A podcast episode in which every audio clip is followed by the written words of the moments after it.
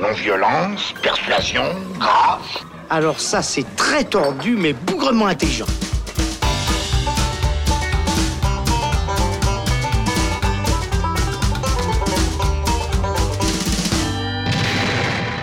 Salut les cinéphiles, bonjour à tous et bienvenue dans le Shot pour parler de Minuscule 2, les mandibules du bout du monde, suite des aventures folles des coccinelles et des fourmis imaginées par les Français Thomas Sabot et Hélène Giraud. À la base, Minuscule, c'est une série télé muette créée autour de ces insectes rigolos qui a été déclinée en long métrage en 2014, souvenez-vous, ça s'appelait La vallée des fourmis perdues, qui était une excellente surprise d'ailleurs euh, dans l'animation française, qui a donc euh, créé quelques attentes autour de ce deuxième volet. On va voir ce que ça vaut avec euh, Thibaut Ducret qui sert aujourd'hui ce shot. Salut Thibaut. Bonsoir. Thibaut, qu'est-ce que tu as pensé du coup de, de ce euh, minuscule 2 Est-ce qu'il était à la hauteur de- du premier? Il me semble que tu avais eu comme moi une, une belle surprise à, à la vue du, du premier. euh, Ouais, complètement. Ben, pour moi, Minuscule, c'est un projet qui, déjà dès le départ, dès la série télé, en fait, euh, détonnait pas mal, puisque, comme tu l'as dit, c'était une série muette. Euh, c'était bah, L'idée, c'était, enfin, le titre de la série, c'était La vie privée des insectes. Ouais. Et le concept, c'était justement d'explorer le quotidien des différents insectes des françaises. Et le truc intéressant, c'est que c'était euh, un truc hybride au niveau technique, puisque euh, euh, le, le décor était filmé en prise de vue réelle. C'était vraiment euh, la campagne filmée directement. Et on incrustait là-dedans, en animation 3D, des insectes, justement, qui vivaient tout un tas d'aventures. C'était des, Et- des épisodes très courts, il me semble. Oui, hein. alors de base, c'est un format court, justement, des épisodes de 3 à 5 minutes, avec un côté assez cartoon au niveau des personnages, mais aussi qui, qui osait du, du contemplatif par moment. Mhm. Et du coup, ben, ça fait qu'on a quelque chose qui tranchait vraiment des séries d'animation euh, habituelles. Euh, et c'est quelque chose qui avait, que Thomas Sabot et Hélène Giraud avaient réussi à conserver dans le long métrage. Euh, de base, on pouvait se poser la question. Est-ce que ça vaut le coup de faire une heure et demie, Ouais, bah, est-ce qu'il y a moyen de- de- d'en faire un long métrage? Parce que déjà, si on conserve les, les principes de base, bah, ça reste assez risqué quand même de faire un long métrage d'animation entièrement muet, puisque dans les, les productions euh, labellisées pour enfants, on a plutôt tendance à avoir des trucs assez hystériques et, Mm. et hyper euh, du, du- du blabla assez euh, continuel, quoi. Et aussi, effectivement, euh, puisqu'on avait au départ des, des petites pastilles assez courtes, très efficaces, mais voilà, on pouvait se demander est-ce qu'il y avait vraiment de quoi raconter une histoire? Puis en fait, en y regardant un peu plus près, on, on pouvait voir qu'il y avait dans les derniers épisodes de la série justement des tentatives de, de récits un peu plus longs, un Mm. peu plus élaborés. Euh, il y avait par exemple un épisode d'une dizaine de minutes qui proposait une espèce de relecture de, Romé- de Roméo et Juliette entre les fourmis noires et les fourmis rouges. Et, et finalement, il y avait une espèce d'évolution. On, peut, on pourrait approcher ça un peu de Camelot si on veut, Mm. qui était aussi à la base un, un format très court et qui a proposé des épisodes de plus en, de plus, en plus longs et qui là va bah, aussi Ouais, finir faire- au faire un film. Mm. Justement, bah, en 2014, avec le film La vallée des fourmis perdues, euh, Giraud et, et Zabo avaient réussi, je trouve, à, à transformer la proposition de base en long métrage, à raconter une vraie histoire sur la longueur. Et en Euh, cinéma aussi, c'est ça qui est très drôle parce que ouais. ça prenait vraiment des codes de genre spécifiques Oui, oui. comme le film de guerre, etc. Exactement. Bah, bah, ce qui était intéressant, c'est qu'ils arrivaient vraiment à dépasser euh, le simple programme pour enfants parce que on, on conservait cette proposition de base avec des insectes tout mignons, Ouais. mais il y avait un nombre assez dingue de renvois au cinéma de genre et, et à des gros blockbusters, notamment. euh, bah, c'était déjà un peu le cas dans, dans la série d'animation de, base, puisqu'il y avait euh, de temps en temps des poursuites, par exemple, entre la coccinelle et les mouches, où là on était Ouais. limite dans Mad Max. Et là, le film, le- le- la, dernière partie, ils refont carrément la bataille du retour du roi, mais avec des insectes. Et donc, c'était quelque chose de, qui, a, qui a du coup été un vrai succès euh, public et critique parce que bah, les enfants, euh, évidemment que ça leur plaît parce que Mm. ouais, il y a- c'est vraiment une proposition intéressante et les adultes s'y retrouvaient aussi euh, grâce à ça.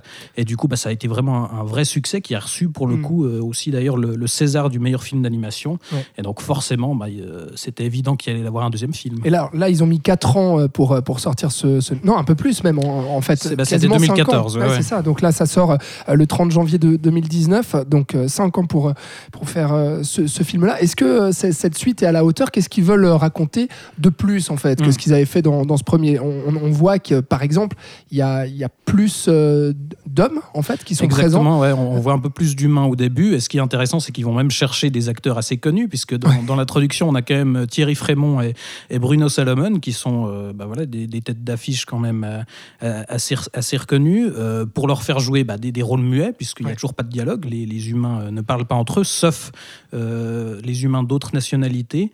Euh, les seuls dialogues qu'on a, c'est pas des dialogues en français, Mhm. euh, puisque justement tout le concept euh, de, de ce deuxième épisode, et c'est ça qui est intéressant, c'est qu'on se repose pas sur les acquis du premier film, mais là on, change de décor. En fait, Mhm. on quitte Mhm. la campagne française Ouais. pour aller en Guadeloupe. Et du coup, bah, fatalement, puisqu'on se retrouve dans la jungle, ben, Thomas Zabo et, et Hélène Giraud euh, en profitent pour se faire plaisir et pour lorgner un peu du côté de Predator. Ouais. Il y a quelques renvois à la science-fiction aussi. Il y a par exemple films un- d'aventure, beaucoup. Exactement, ouais. Puis il y a- il y, a- il y a par exemple un personnage de menthe religieuse qui est clairement identifié à un extraterrestre. Là. Mhm. Et et il y a toujours, comme dans le premier film, une vraie ampleur mythologique. C'est ça qui est intéressant, je trouve. On a par exemple, sans trop spoiler, un personnage qui va mourir et revenir à la vie. Il y a aussi euh, un truc intéressant, c'est qu'il profite euh, d'avoir des insectes locaux, puisqu'on change de décor. On a par exemple des chenilles urticantes Mhm. euh, qui sont euh, clairement montrés comme des espèces de dieux. Il y, a, il y a tout d'un coup un aspect mystique qui arrive dans le film. Et il y a vraiment voilà, un, un genre de proposition qu'on trouve assez rarement dans ce type de production. Par contre, euh, donc sur, sur la sur la durée, est-ce qu'ils y arrivent une nouvelle fois à proposer ce, ce récit d'aventure, avoir assez de, de péripéties? Est-ce qu'il n'y en a pas trop Est-ce qu'il n'y a, pas trop aussi de, de- de personnages et puis euh, de sous-intrigues comme ça euh, dans, dans ce film Non, alors je trouve pas. le, le film met peut-être un petit peu de temps à démarrer et il y a peut-être quelques longueurs sur la fin, mais, mais ce qui est intéressant ce coup-ci, c'est qu'on va. euh, En fait, on est au début, pardon, hein, on, est, on est avec les fourmis qui vont se retrouver dans, dans, dans un carton euh, de, 30 de C'est ça, marchandises. enfin, et le, puis, euh, le- le bébé coccinelle en fait Oui, se fait envoyer ouais. en Guadeloupe et du coup tout- toute l'intrigue du film c'est d'aller le sauver et, et ce qui est intéressant c'est qu'il peut justement faire des intrigues en parallèle comme ça puisque le papa coccinelle va aller euh, directement en Guadeloupe pour retrouver euh, Mm.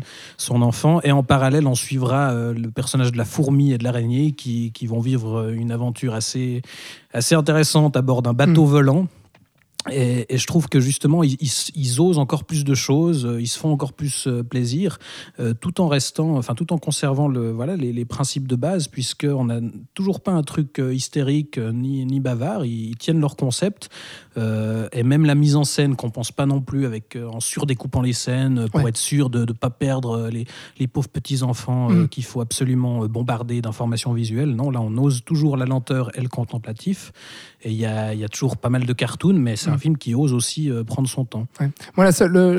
Un, des- petits défauts que, que je trouve dans ce film et qui, était déjà visible, je trouve, dans le, dans le premier, mais peut-être un petit peu moins gênant, euh, c'est en fait l'identification des personnages, euh, puisque les coccinelles et les fourmis sont dif- difficilement euh, reconnaissables, enfin euh, différenciables surtout en fait, euh, puisque elles ont toutes bah, voilà, la, la- la même couleur, etc. On, on les différencie surtout par la taille, notamment le papa et le fils.